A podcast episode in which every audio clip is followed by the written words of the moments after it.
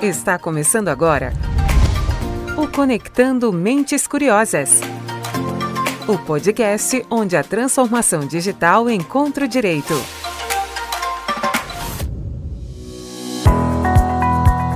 Fala, mentes curiosas, tudo bem com vocês? Está começando mais um episódio do seu podcast semanal. E hoje vamos falar sobre as consequências da transformação digital no ambiente do trabalho, principalmente em razão da pandemia.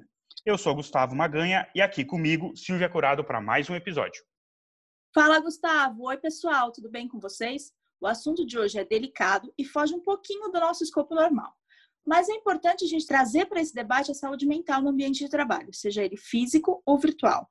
Em maio de 2020, foi publicado um relatório pela Organização Mundial da Saúde indicando que uma crise global de doenças mentais está se aproximando.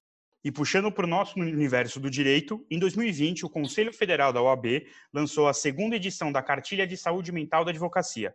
Essa cartilha resgata situações corriqueiras que podem ser vivenciadas pelos profissionais do direito e que, catalogadas, ajudam na identificação de problemas. Olhando para esse tema tão atual, no nosso episódio de hoje teremos um debate sobre as questões da sociedade que impactam nossa saúde mental, como tecnologia, rede social, home office e distanciamento social. E como uma plataforma de tratamento da saúde mental vem ajudando nesse momento, bem como uma análise do novo normal com dicas sobre como melhorar a saúde mental do dia a dia. E para nos auxiliar nesse importante debate, temos a estreante Jéssica Cerqueira, sócia do PG Advogados. E para trazer uma visão clínica sobre o assunto, temos a presença de Ana Carolina Poiker, psicóloga, professora e pesquisadora especialista em psicologia clínica, possuindo também mestrado, doutorado e pós-doutorado em psicologia no programa de pós-graduação em psicologia pela UFRG. Também é sócia fundadora da BeTouch, uma mental health startup que desenvolve soluções para a saúde e qualidade de vida em diferentes contextos. Sejam muito bem-vindas. Obrigada pelo convite, é uma satisfação estar participando com vocês desse podcast, tratando de um tema tão relevante como o da saúde mental. Olá, pessoal. Estou muito contente em participar desse bate-papo super interessante e necessário atualmente.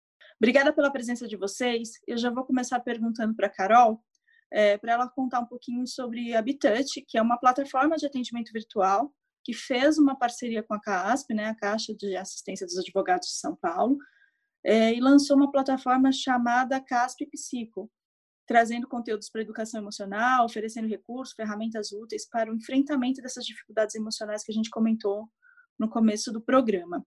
Conta um pouquinho mais sobre como funciona a plataforma e quais são os desafios que não só os advogados, mas as pessoas em geral vêm enfrentando nesse momento. Em primeiro lugar, eu falar um pouquinho a respeito da Bitouch. A Bitouch é uma empresa de tecnologia e psicologia. E entre as soluções que a Desenvolve está a plataforma de atendimento psicológico, né, que tem sido oferecida aos advogados paulistas. Então a gente sabe assim o quanto que o, o advogado é vulnerável a estados emocionais negativos em virtude da sua própria da própria característica do seu trabalho, né? São pessoas que lidam com alta pressão, que trabalham com litígio no seu dia a dia, e isso por si só já acarreta uma vulnerabilidade aos problemas emocionais. E naturalmente que com a crise pandêmica tudo isso acabou ficando ainda uh, pior, né? mais grave, esses quadros relativos à saúde emocional. Né? Então, as pessoas têm uh, apresentado problemas de depressão, ansiedade, abuso de álcool, pensamentos suicidas. Né? Então, a gente sabe o quanto que o isolamento social, a questão da quarentena, agravou né, todo esse risco aí. Carol, você trouxe um exemplo prático de como a tecnologia ela pode ser benéfica no tratamento e no cuidado da saúde mental. Mas a gente também sabe que a tecnologia pode ser usada como uma forma de até deteriorar a nossa saúde mental seja pelas redes sociais, seja pela necessidade de disponibilidade 24 por 7, dentre outros fatores. A gente estava conversando aqui um pouco antes do episódio, a gente vem conversando bastante como as tecnologias e as redes sociais têm o poder de ter o seu lado negativo e o seu lado positivo. Trazer a questão da comparação, mas também trazer uma oportunidade de fala e trazer conteúdos. como você vê o papel da tecnologia e como a gente pode usar ela a nosso favor? Eu gosto dessa perspectiva de, de pensar a respeito dos dois lados da moeda, né? A tecnologia ela não é vilã nem mocinha. Né? É importante que a gente tenha consciência a respeito dos aspectos positivos e, e dos aspectos negativos relacionados a isso. Hoje a gente vive uma era que a gente poderia considerar de economia da atenção. Né? Uh, hoje existem empresas que ganham dinheiro uh, pela atenção do seu usuário nas redes sociais. Né? Então, os aparelhos uh, digitais, os telefones, eles são desenvolvidos de maneira a captar cada vez mais a nossa atenção. Eles vibram, eles apitam, eles têm luzes, alarmes, né? Mesmo quando tu quer te desconectar, tu recebe mensagens de maneira constante a respeito de uma possível novidade, né? E o cérebro, ele é atraído por novidade. Né? O cérebro, ele tem essa característica de buscar novidade. Agora, ele não busca necessariamente o que é relevante ele busca o que é novo. E hoje a gente acaba sendo soterrado por um volume de informações que nem sempre são relevantes, nem sempre são necessárias. Né? E tudo isso tem um custo do ponto de vista cognitivo e emocional. Tá? Tem um outro impacto que a tecnologia acarreta, além dessa sobrecarga, dessa intoxicação de informação que a gente acaba sofrendo, né? que é a questão uh, do impacto negativo que a rede social pode acarretar para determinadas pessoas. Então, muitas pessoas não utilizam a rede social como uma forma de se inspirar, de buscar se atualizar a respeito de algum tema relacionado à sua profissão, por exemplo, ou algum tema relativo ao autoconhecimento que vai ser útil para a sua vida, né? Elas acabam ficando sob, sob controle do que os outros estão fazendo. E a gente sabe o quanto que aquela vida ali exposta nas redes sociais nem sempre corresponde à vida cotidiana, à vida ordinária que todos nós temos.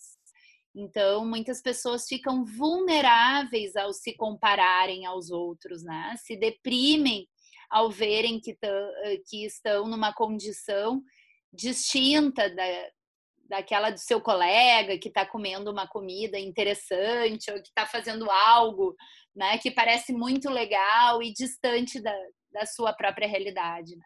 Então, acho que um aspecto interessante é que as pessoas possam entender que a vida de cada um a vida de cada um tem que ser pautada pelos seus próprios valores, pela sua própria realidade, né?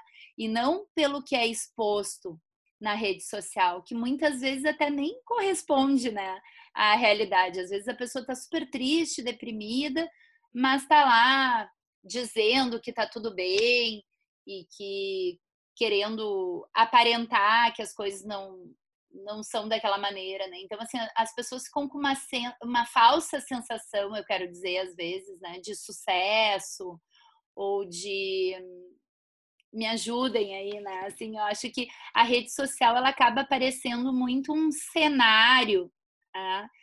que as pessoas postam coisas que são instagramáveis, mas que não são reais, né?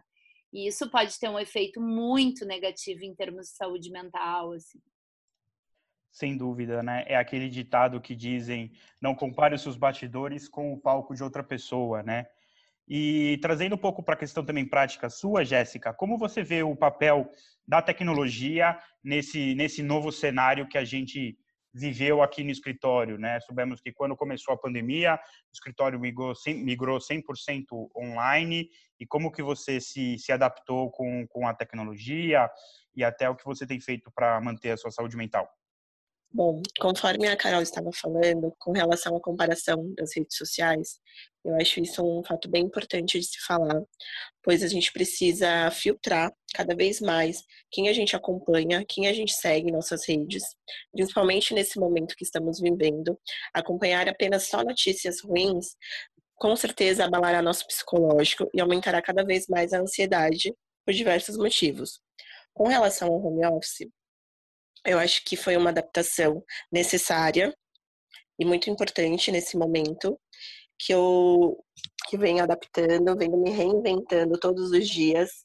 Então, eu acho ela muito importante e necessária. Aproveitando o gancho da Jéssica, ela falou uma palavra que eu acho muito importante para a gente trazer no assunto, que é até o que a gente estava conversando com a Carol antes do, da gravação, que é a palavra adaptação né? A Carol falou bastante do, da, da, importância do, do, ser humano de, de conseguir se adaptar. E, e Carol, como que você vê é, a importância dessa questão da adaptação junto com né, a possibilidade de melhorar e piorar também a saúde mental? Uh, certamente. Esse momento tem exigido flexibilidade, tem exigido adaptação. Então, não é um momento para assim um momento em que a gente tem que ficar pensando como que nós trabalhávamos no passado, como que era a nossa vida quando era tudo presencial, porque uma realidade já está posta, que é a do digital. Nós já vínhamos de, uh, já vínhamos aí atravessando uma transformação digital importante em vários setores da economia, né? Nós já não pedíamos já assim os hábitos são mesmos, os mesmos, se alimentar, se deslocar, só que nós já vínhamos fazendo isso com auxílio da tecnologia, né? no transporte urbano, na economia, com as fintechs, enfim. Uh, e agora, mais do que nunca, acho que nós poderíamos dizer que a Covid acelerou esse futuro. Então, é um momento dos profissionais e das empresas de fato assumirem que as relações se tornarão físicas e digitais, né? Então, assim, se houve aquele período inicial de adaptação a home office, né? a partir de agora a gente vai ter que pensar em como de fato adequar esse trabalho em casa para que eu tenha uma rotina uma rotina que promova também uh, a preservação da minha saúde mental. Porque um aspecto importante, Gustavo, de lembrar, é que nós estamos atravessando uma crise pandêmica. Né? Então, esse a gente não pode confundir né, o, o uh, tipo assim, trazer uma, uma carga negativa ou uma perspectiva completamente negativa para o trabalho em home office, porque existem variáveis aí que, tão, que estão tornando esse momento mais difícil. As pessoas estão confinadas com as suas famílias, tendo que dividir a sua atenção, quem possui filhos com filhos, em homeschooling. Então, não é uma condição normal, né? Então, a gente também deve lembrar disso, que nós não estamos num concurso de produtividade. A gente está atravessando uma crise de proporção mundial, uma crise humanitária, e que a gente precisa reconhecer que é sim um momento desafiador. Então, a flexibilidade ela acaba sendo uma competência emocional para aquelas pessoas menos flexíveis, né? que se reconhecem como mais rígidas. Ah, mas eu gosto da minha rotina, de ir para o escritório. Agora é um momento oportuno de refletir e pensar como fazer para tornar esse momento menos uh, sofrido, né? Porque quem se, se enrijecer em determinadas posições certamente vai ter mais dificuldade de passar por um momento tão crítico como esse. E acho importante o que você disse, porque hoje em dia as pessoas elas debatem muito sobre essa questão de o novo normal, né? E a escritora professora Maria Aparecida Rein é, Schirato, ela analisa o conceito como a busca do ser humano pela normalidade e como encarar o novo da melhor maneira. E com o crescimento desse debate, o, a gente tem né, a quebra desse tabu de conversar sobre saúde mental até sobre saúde emocional. Como você vê o novo normal em relação à saúde mental? Já mudou a perspectiva das pessoas ou ainda tem muito que ser debatido? A questão da saúde mental ela é decisiva para o sucesso de alguém na sua vida, né? Assim, seja a vida pessoal quanto a profissional na carreira, né? Uma pessoa bem-sucedida, um líder bem-sucedido é um líder que possui autoconhecimento. Né?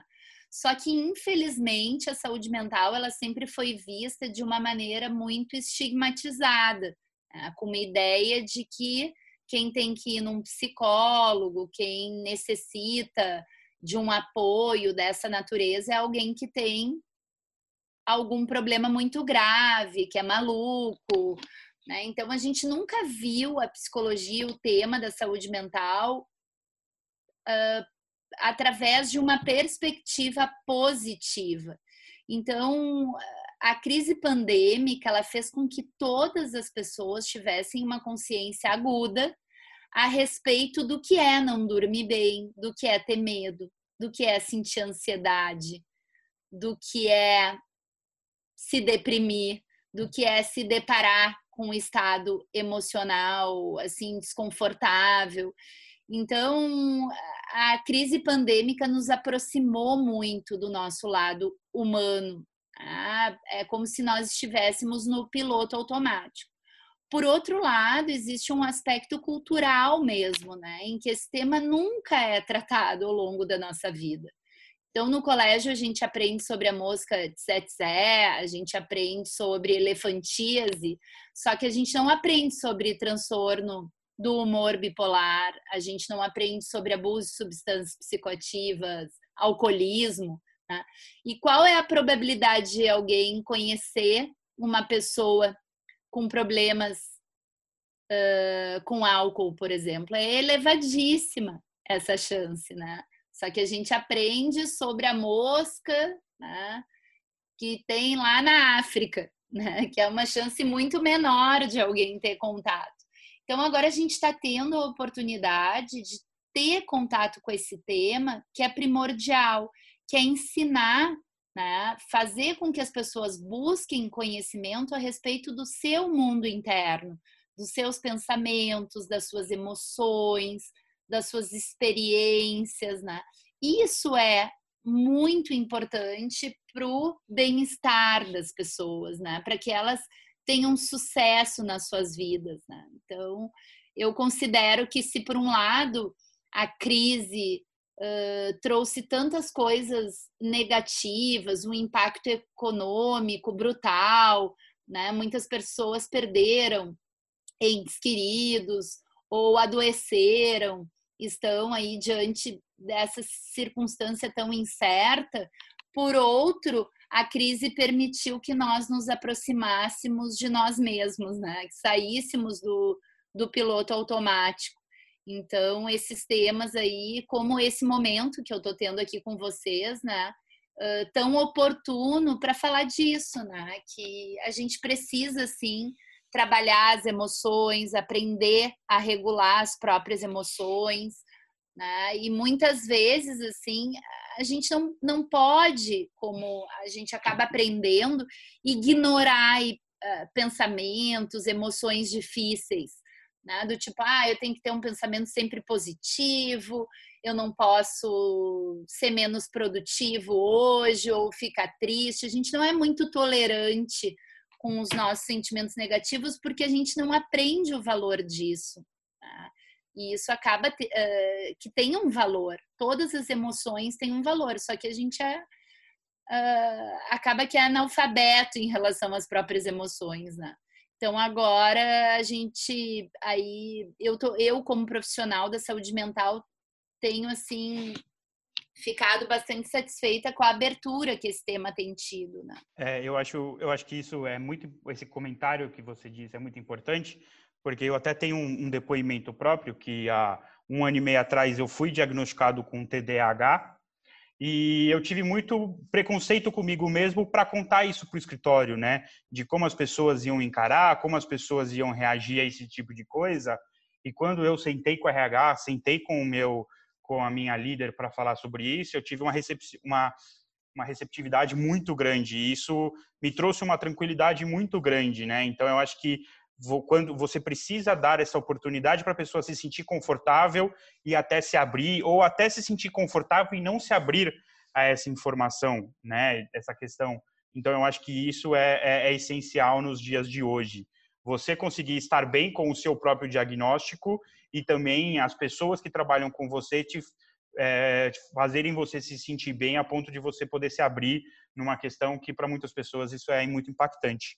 E especialmente poder ter o diagnóstico, né? Porque uh, tem pessoas que não conseguem nem acessar o serviço de saúde para que tenha um diagnóstico adequado. Então, muitas vezes a pessoa acaba em virtude do próprio preconceito, do estigma social que há em relação a isso, nem buscando ajuda.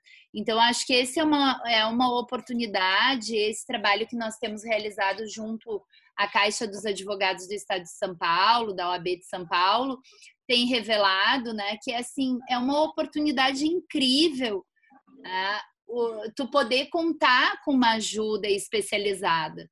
Né? Alguém que vai realmente te apoiar né? do ponto de vista técnico, vai fornecer ali o instrumento, possui as técnicas necessárias para te ajudar a superar um momento de maior sofrimento, de dificuldade. E também, eu acho que é importante esclarecer que assim como um, um atleta de alta performance treina para ser cada vez mais hábil, nós também podemos desenvolver e treinar as nossas competências socioemocionais por meio de um trabalho psicoterápico, enfim, sem necessariamente ter um transtorno. Então, as pessoas também têm uma, uma pré-concepção de que eu preciso ter um problema para buscar ajuda psicológica. E muitas vezes eu posso buscar para o meu autodesenvolvimento, para me conhecer melhor, para poder desenvolver potenciais. Um, e não só para tratar uma doença, né? Então, acho que essa, é, esse podcast também pode ser útil aí para esclarecer essa ideia, né, de que o psicólogo é um profissional que pode apoiar as pessoas também no sentido de, de uh, fazer com que elas desenvolvam o seu potencial, não somente tratar um transtorno de ordem mental. Exatamente. Eu acho que você precisa se reconectar com você mesmo, se conhecer e nada melhor do que uma ajuda profissional. E acabar com esse tabu que a saúde mental, que falar de saúde, que falar de psicólogo é ter problemas, a ter algum tipo de coisas graves. Isso já é mais passado. Então, é, por mim mesmo, uma experiência própria, fazer a terapia me ajudou 100% em me conhecer, me reconectar, me amar do jeito que eu sou, encontrar as minhas falhas, as minhas qualidades e entender que tá tudo bem estar um, ter um dia ruim, que tá tudo bem não ser tão produtivo em algum dia, que tá tudo bem, que é nessa ajuda que a gente precisa continuar e a nossa saúde, principalmente. Carol, no seu ponto de vista, no que, que as empresas precisam estar atentas sobre o comportamento dos colaboradores para identificar que algo não está bem com ele? Os zumbis do smartphone, né, são smumbis, chama, que a gente acaba estando presente, mas completamente ausente do ponto de vista uh, mental, assim, né, nos lugares, até muitas vezes podendo se envolver em acidentes, né? Há uma negligência em relação às crianças, né? As famílias, muitas vezes tu vai ver, tá o pai no telefone, a mãe em outro, o filho em outro. Então, tudo isso acaba prejudicando a nossa conexão com o outro, também, não só a nossa conexão conosco mesmos, mas também com o outro. Então, as empresas que desejam ter um trabalho de prevenção às questões de saúde mental, elas precisam estabelecer fóruns para discussão desses temas, que não precisam estar restritos a um mês. Ah, eu vou falar de prevenção do suicídio no setembro amarelo. Né? É necessário, claro que sim, são meses emblemáticos que trazem a temática à tona, mas mais do que nunca a gente tem que lembrar que existem milhares de outros transtornos que não só o risco de suicídio, né? Então é bem importante trazer essa temática, buscar profissionais da área para tratarem, para que as pessoas se sintam cada vez mais competentes para lidarem com esse tema. Na Habitat, o trabalho que a gente desenvolve é um trabalho chamado monitoramento do risco em saúde mental.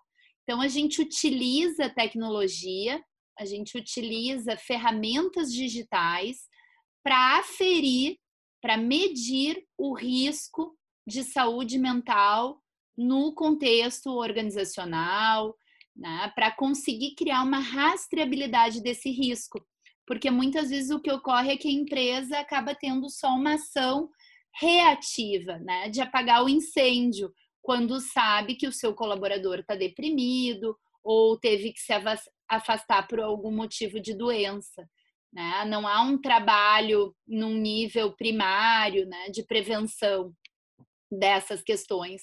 Então, tem várias medidas né, que as empresas precisam atentar para coibir esse tipo de problema, especialmente agora com a questão do home office, né? Então, um exemplo é um trabalho que ensine as pessoas a criar esses limites entre vida pessoal e laboral, por exemplo.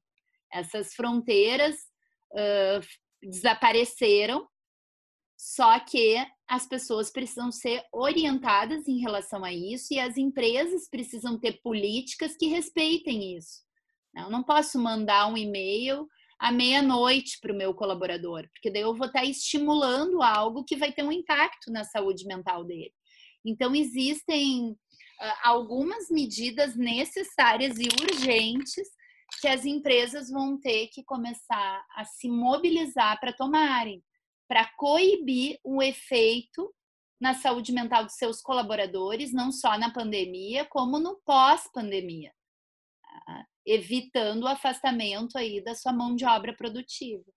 Carol, ainda falando um pouco sobre essa questão, eu queria tocar em dois assuntos. Primeiro, eu queria que você falasse um pouquinho do, do estressômetro, que é uma, uma ferramenta que vocês utilizam lá na Habitat, que está aberto para todo mundo. Depois a gente pode até deixar o link na descrição do episódio para quem quiser assistir, quem quiser fazer. É bem interessante. A gente aqui testou e eu queria que você falasse um pouquinho da ferramenta e da importância da inteligência emocional na gestão de pessoas. Acho que você terminou a sua fala anterior falando disso, né, do papel do líder de não estimular é, as coisas a se misturarem. E como é que a gente lida com isso? Qual é o papel da inteligência emocional nisso? O estressômetro ele é um recurso lúdico, mas com base científica para que as pessoas tenham a oportunidade de pensar a respeito do seu nível de estresse.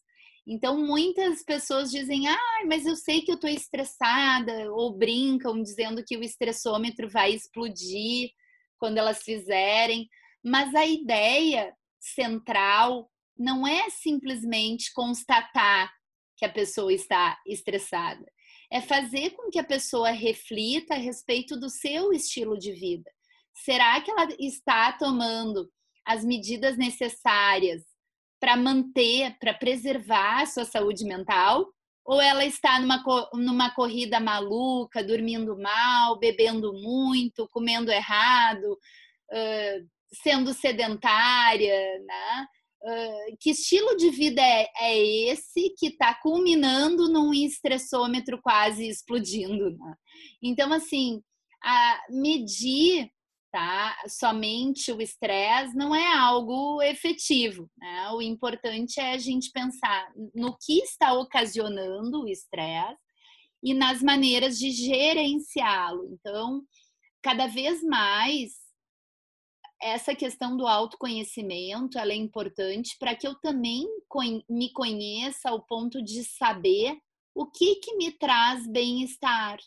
Então, assim, não há uma receita de bolo sabe? Ah, todo mundo vai meditar agora, ou todo mundo vai uh, fazer pilates, ou, né? Porque às vezes uh, surgem essas modinhas, assim, né? Como se fossem receitas de bolo.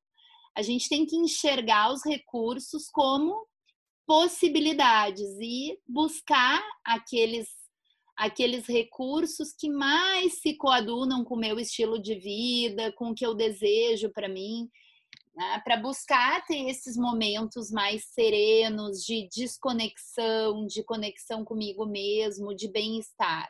Então a gente é treinado, a gente tem uma cultura de ser produtivo o tempo inteiro. Né? E não tem uma cultura orientada para o nosso próprio bem-estar. Então, o estressômetro ele é um recurso, eu estimulo que todo mundo acesse, uh, teste lá o seu nível de estresse e pense um pouquinho a respeito de como está lidando né, com esse momento, com a sua vida, se tem sido uma pessoa que está buscando o bem-estar ou que está buscando o estresse, né? Então é bem importante essa reflexão.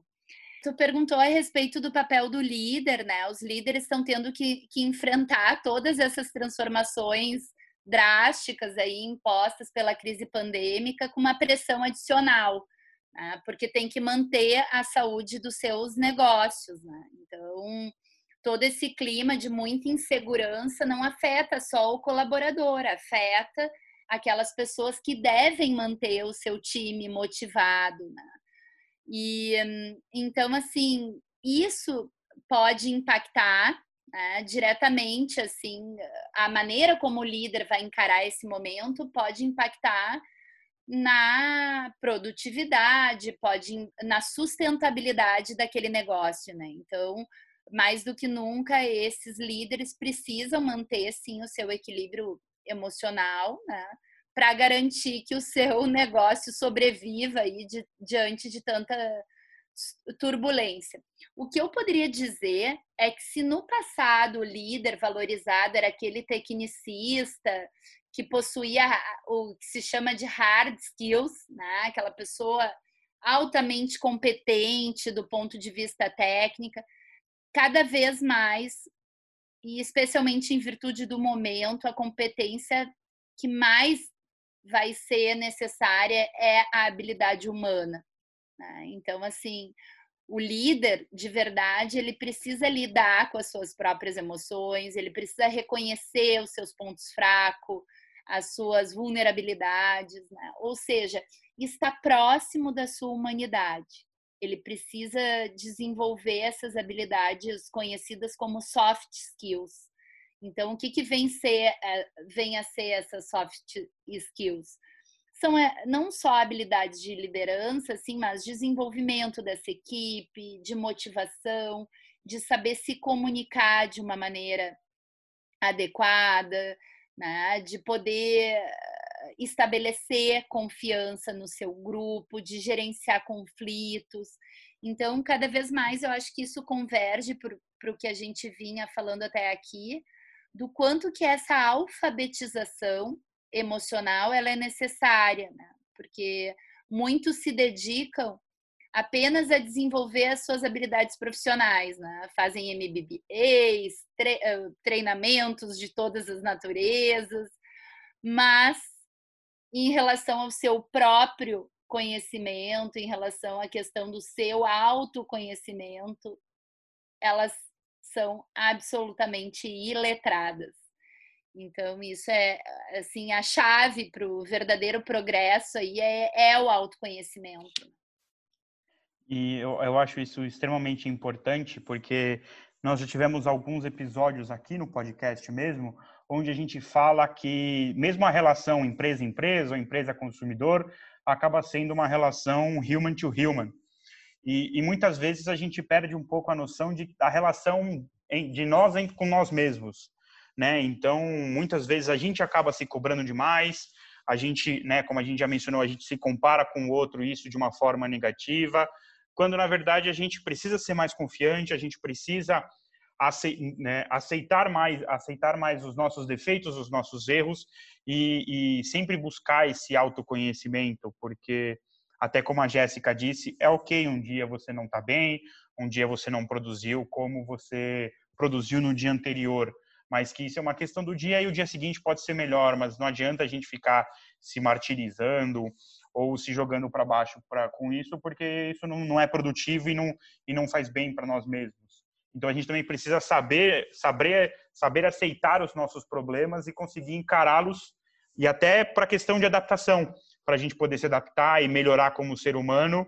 E a inteligência emocional faz parte disso, né? Você entender os gatilhos, entender programação neurolinguística. Então tem muita coisa que a gente precisa, tem que aproveitar esses momentos de, de transição e esses momentos de transformação para nos ajudar não só com autoconhecimento, mas também para nos, nos, tornarmos um ser humano melhor e conseguir viver melhor, né? Porque hoje em dia eu conheço diversas pessoas que dizem que com a pandemia a saúde mental foi para o brejo, e está passando por diversos problemas e a gente precisa encarar isso como uma oportunidade para melhorar. E também, se não melhorar, está ok. A gente só precisa é, encarar e saber que a gente tem que melhorar e que a gente pode é, buscar, seja um tratamento, seja uma, um ombro amigo ou qualquer coisa, mas a gente precisa falar sobre isso.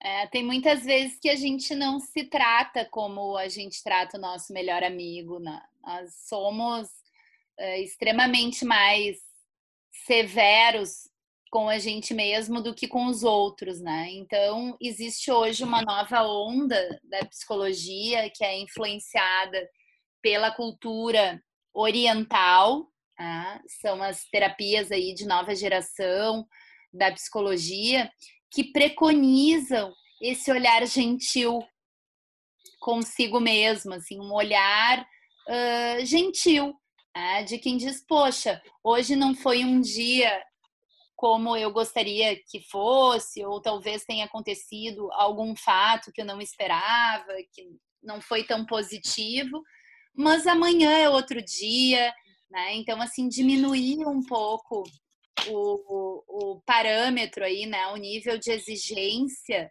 que muitas vezes acaba sendo bastante nocivo em termos de saúde mental, né? Como manter a saúde mental se eu sou o meu próprio inimigo, né? Que me cobro tanto, que me critico. Se esse diálogo interno é um diálogo de quem está uh, sendo castigado o tempo inteiro, né? Então, eu gosto muito dessa perspectiva, né, da, da psicologia que traz esse olhar mais uh, condescendente, se nós pudéssemos dizer, assim, mais uh, se chama terapia de aceitação e compromisso, né? Eu poder aceitar as circunstâncias, as situações, os eventos da minha vida. Não é uh, aceitar permanecer como eu sou, necessariamente. Eu posso buscar o meu desenvolvimento, né? Mas é não ser tão exigente assim, né? Carol, agora você poderia dar algumas dicas de como manter a saúde mental no dia a dia, mesmo após essa pandemia? Sim, o que, que, é importante, assim, né? A gente falou de tecnologia, nós falamos a respeito de excesso de informações. Então, assim, usar a tecnologia de uma maneira positiva, né? Para poder interagir com os familiares agora nesse período de isolamento, ou na rede social com os amigos, né? usar a tecnologia com alguma finalidade positiva, não simplesmente ficar conectado, né? gastando tempo na internet sem nenhum objetivo claro, né? limitar esse consumo aí das redes sociais para aquela para uma finalidade que realmente vá agregar, né? cuidar com a questão do excesso de informações, né? evitar assim ficar conectado o tempo inteiro buscando informações e estímulos negativos muitas vezes que vão gerar essa sobrecarga, esse nível de estresse, de ansiedade aumentado. Né? Outra coisa muito importante é que as pessoas busquem atividades pra, prazerosas, então faça pausas ao longo do dia, para para tomar um chá, para tomar um suco, né? daqui um pouco busca uma atividade que traga bem-estar para tentar encontrar esse equilíbrio entre aquilo que é a tua obrigação e as tuas atividades de interesse pessoal. Então tem gente que gosta de se dedicar a trabalhos manuais, outros à leitura, enfim, buscar instituir esses momentos pode ser até uma playlist né, gostosa, enfim, que favoreça aí o relaxamento, ou parar por alguns minutos sem fazer nada necessariamente, né? Que às vezes a gente esquece de fazer essas pausas necessárias, né? Outra coisa importante é manter dentro do possível uma rotina. Então, não é aquela história de ah, que rotina é uma coisa chata, que eu vou ter que repetir todos os dias.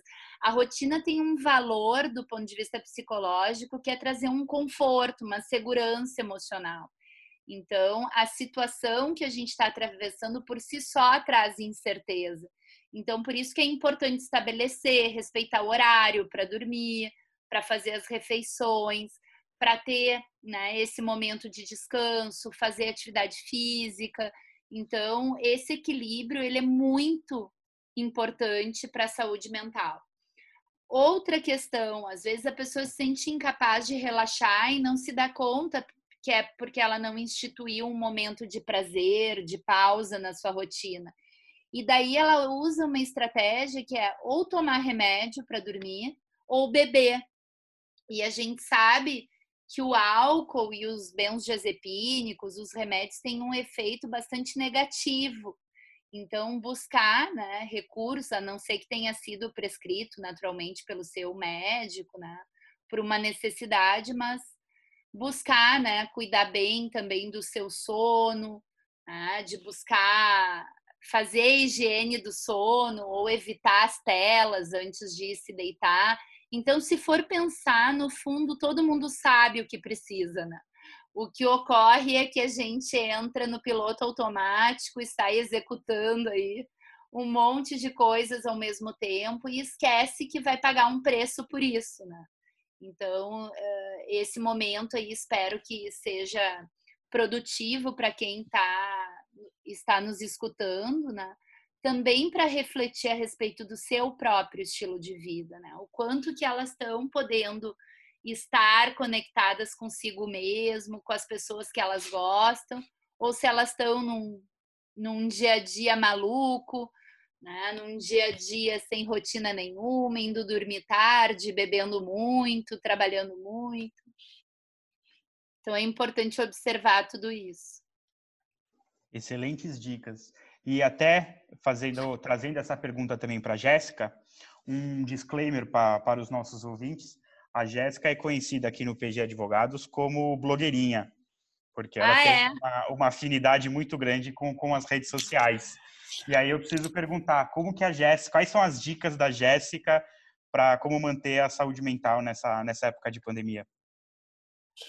Bom, é, realmente, agora com essa pandemia, eu me aproximei muito das redes sociais, comecei a compartilhar bastante conteúdos meus mesmo, e além da terapia que eu continuo fazendo de modo virtual, eu tive que me reinventar nessa quarentena. Eu comecei a fazer atividades físicas todos os dias, comecei a me aventurar na cozinha, o que eu nunca fiz na vida mas aprendi esses dotes culinários, o que estou gostando bastante, e diversas outras coisas. E o que a Carol falou é basicamente muita verdade. A gente tem que criar rotina no nosso dia. Então, não é porque a gente está numa pandemia, que a gente está numa quarentena, que a gente tem que fazer as coisas sem horário, sem nada. Então, eu crio muitas rotinas durante o, a minha semana. No fim de semana, eu procuro relaxar mais, mas durante a semana eu tenho horário para ir trabalhar, horário para minha atividade física, horário para relaxar. Então, sempre cuidando, sempre me cuidando e cuidando da minha saúde, tanto física quanto mental. Como eu disse, a gente está passando por um momento muito delicado, mas vai ficar tudo bem, vai melhorar. A gente tem que ter tranquilidade, tem que procurar ajuda e entender que é apenas uma fase, que vai dar tudo certo. Sem dúvida, Jé. E querendo ou não, quebrando todos os protocolos do podcast, eu quero estender essa, essa pergunta de dica para a Silvia também, porque eu acho que é, que é importante a gente ter a maior quantidade de dicas possíveis para o nosso, nosso público. Olha, das coisas que eu tenho feito por aqui, eu acho que a. Tem duas. Acho que uma que a Carol falou, que é o fazer nada, que é o ócio. Eu acho que a gente esquece dele Porque a gente está sempre procurando um recurso para fazer alguma coisa, seja para produtividade, seja para desestressar. Então, uma das coisas que eu gosto muito de fazer é fazer nada, né? Às vezes fico sem fazer absolutamente nada por por pura por puro prazer de não fazer nada.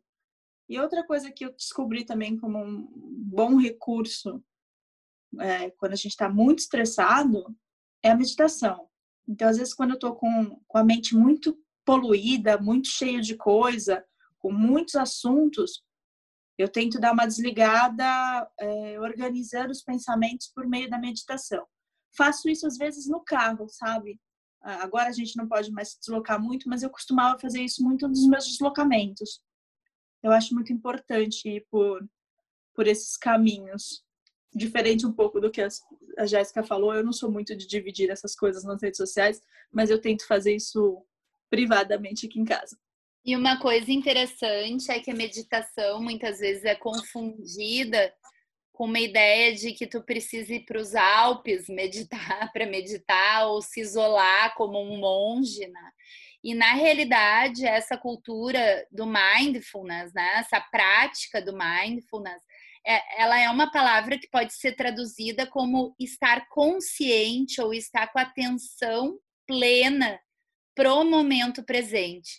E se vocês forem pensar, é o que a gente tem feito cada vez menos, né? A gente está tomando banho pensando o que, que vai comer, o que, que vai fazer depois, que atividades tem que dar conta. Ou seja, nos tornamos pessoas multitarefas, achando que isso é legal. Né? Só que isso tem um custo em termos cognitivos, emocionais, né? É como se a gente tivesse com várias janelas do computador abertas, né? Ah, o nosso processamento cognitivo vai ser mais lento, vai ser impactado por causa desse monte de tarefas que a gente acaba assumindo do ponto de vista cognitivo, né?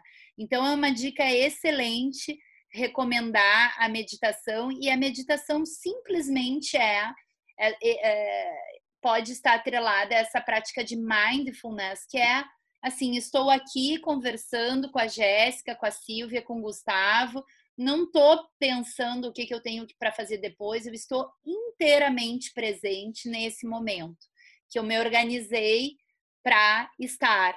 Então, isso é muito importante, criar essa consciência e encontrar esse tempo interno e externo para praticar isso, né? Então, como eu falei, Carol, eu aproveito esse tempo do, do carro para gente, para acabar organizando os pensamentos, né? Como você falou, a meditação ela não precisa ser um momento isolado num, num monte suíço nos Alpes. A gente pode fazer isso nesses momentos onde a gente se conecta com a gente mesmo.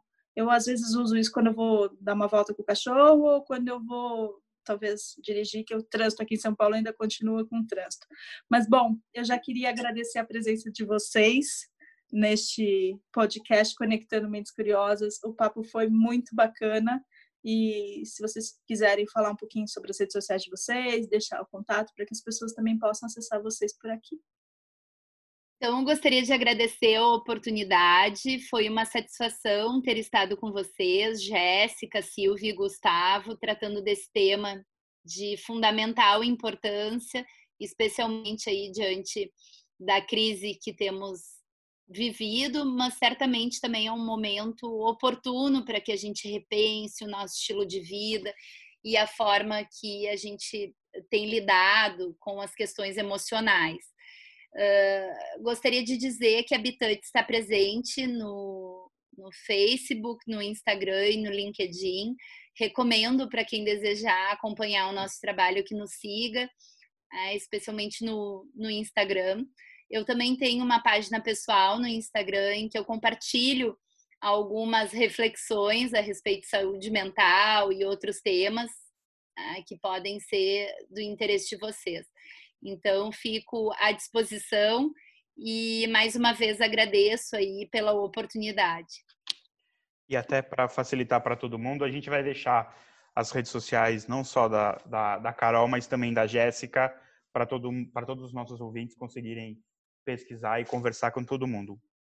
Eu agradeço o convite, foi muito bacana falar desse assunto tão importante e necessário quebrar esse tabu de vez, que é falar da saúde mental, para todos começarem a se cuidar, a olhar dentro de si e se reconectar. Também fico à disposição no meu Instagram, Facebook, LinkedIn. E o que vocês precisarem, pode contar comigo. Eu compartilho bastante coisas legais no meu Instagram sobre saúde mental. E é isso, gente. Muito obrigada. Então, eu vou terminando por aqui mais esse episódio do Conectando Mentes Curiosas. Se você tiver alguma sugestão sobre tema, não se esqueçam de que o nosso e-mail é podcast.pgadvogados.com.br. Se gostou desse conteúdo, segue a gente lá no Conectando Mentes Curiosas. A gente está no Spotify, na Apple Podcast, no SoundCloud, no Castbox ou no seu player favorito. E a gente se encontra no próximo episódio. Até lá!